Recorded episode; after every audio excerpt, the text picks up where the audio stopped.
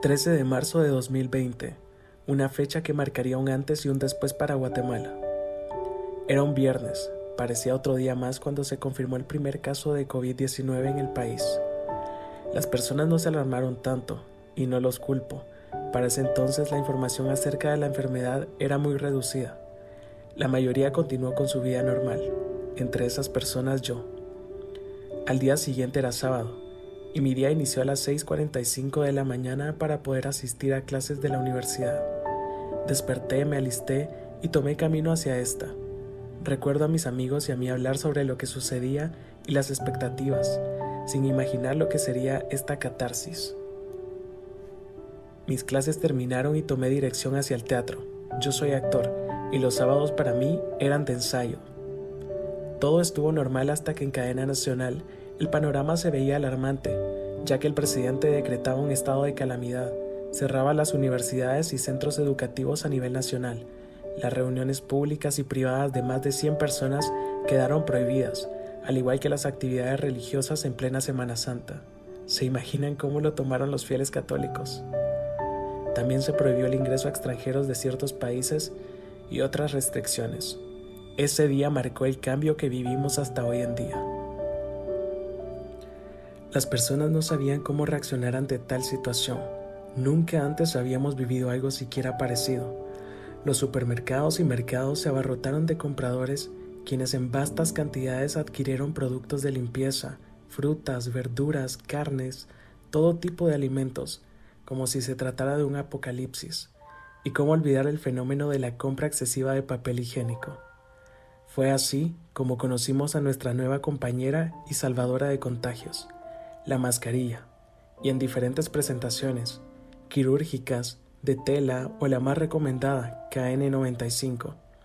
Ante la demanda llegó rápido la oferta, que ofrecía colores, figuras animadas o hasta personalizadas, un nuevo negocio que llegaba ante una pandemia.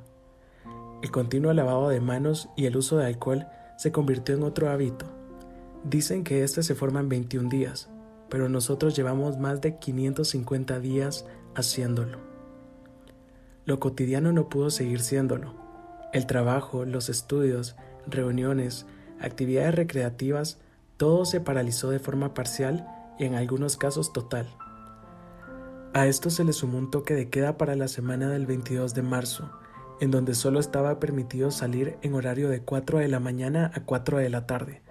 Parecía una realidad alterna, realmente no caíamos en cuenta de lo que serían los próximos meses. Para la segunda semana de abril se tuvo un pico de 39 casos en un solo día.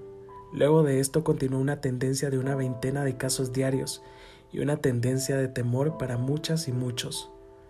Para este punto la normalidad era otra. Algunos centros educativos y universitarios iniciaron clases de forma virtual. Lastimosamente, la brecha digital que se vive en el país es tan marcada que no permitió el acceso a una educación digna para cualquier estudiante los empleados emigraron también a lo virtual. No todos, pero vaya que una gran parte. Esto sin duda representó un giro de 90 grados para aquel que nunca se acostumbró a la tecnología, para aquel que no contaba con una computadora o una conexión residencial a Internet. Los cambios fueron varios y a pasos agigantados. Aquel que era artista y apenas subsistía en un país tan carente de cultura se vio en la cuerda floja Aquella madre de familia que sobrevivía con 20 quetzales diarios para su familia también. Aquel desempleado que antes no veía una oportunidad, ahora menos. El comercio estaba en un punto crítico. El sector formal e informal se vio afectado en todas partes. Los meses corrían y a su paso los contagios y las muertes no perdonaban el tiempo. Cada vez más altas las cifras y cada vez más la indiferencia por parte del gobierno. Hospitales públicos colapsados, personas sin poder ser atendidas, personas que debían comprar su medicamento para que el mismo hospital público se la suministrara. Esas eran las noticias. Y aunque al pasar el tiempo volvimos un tanto a la vida cotidiana como el trabajo, el cine, las reuniones, actividades deportivas entre tantas, lo real es que no. Inició un nuevo año y con él la misma pandemia. Y acá no cambia mucho nada. El proceso de vacunación inició en febrero de 2021 tras una donación por parte de Israel. La gestión de las vacunas es otra falla del gobierno. Tras un contrato entre Rusia y Guatemala que no da certeza de entregar la totalidad de las vacunas compradas por más de 79.6 millones de dólares. Es lamentable que Guatemala se vacune bajo donaciones, principalmente de Estados Unidos. Hoy cada quien vela por sí mismo, porque el gobierno no garantiza un sistema de salud público digno, donde la persona contagiada piensa si ir a un hospital en donde tal vez no se le dé una buena atención o quedarse en casa y costearse el tratamiento.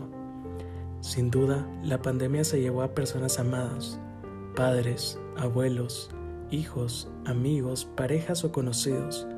Cuesta mucho asumir la muerte, y aún más cuando no se ve, no se toca y no se acompaña a la persona que ya no está. El coronavirus nos ha enseñado que es un buen momento para reflexionar sobre nosotros, los humanos. Para que una sociedad funcione, todos somos necesarios.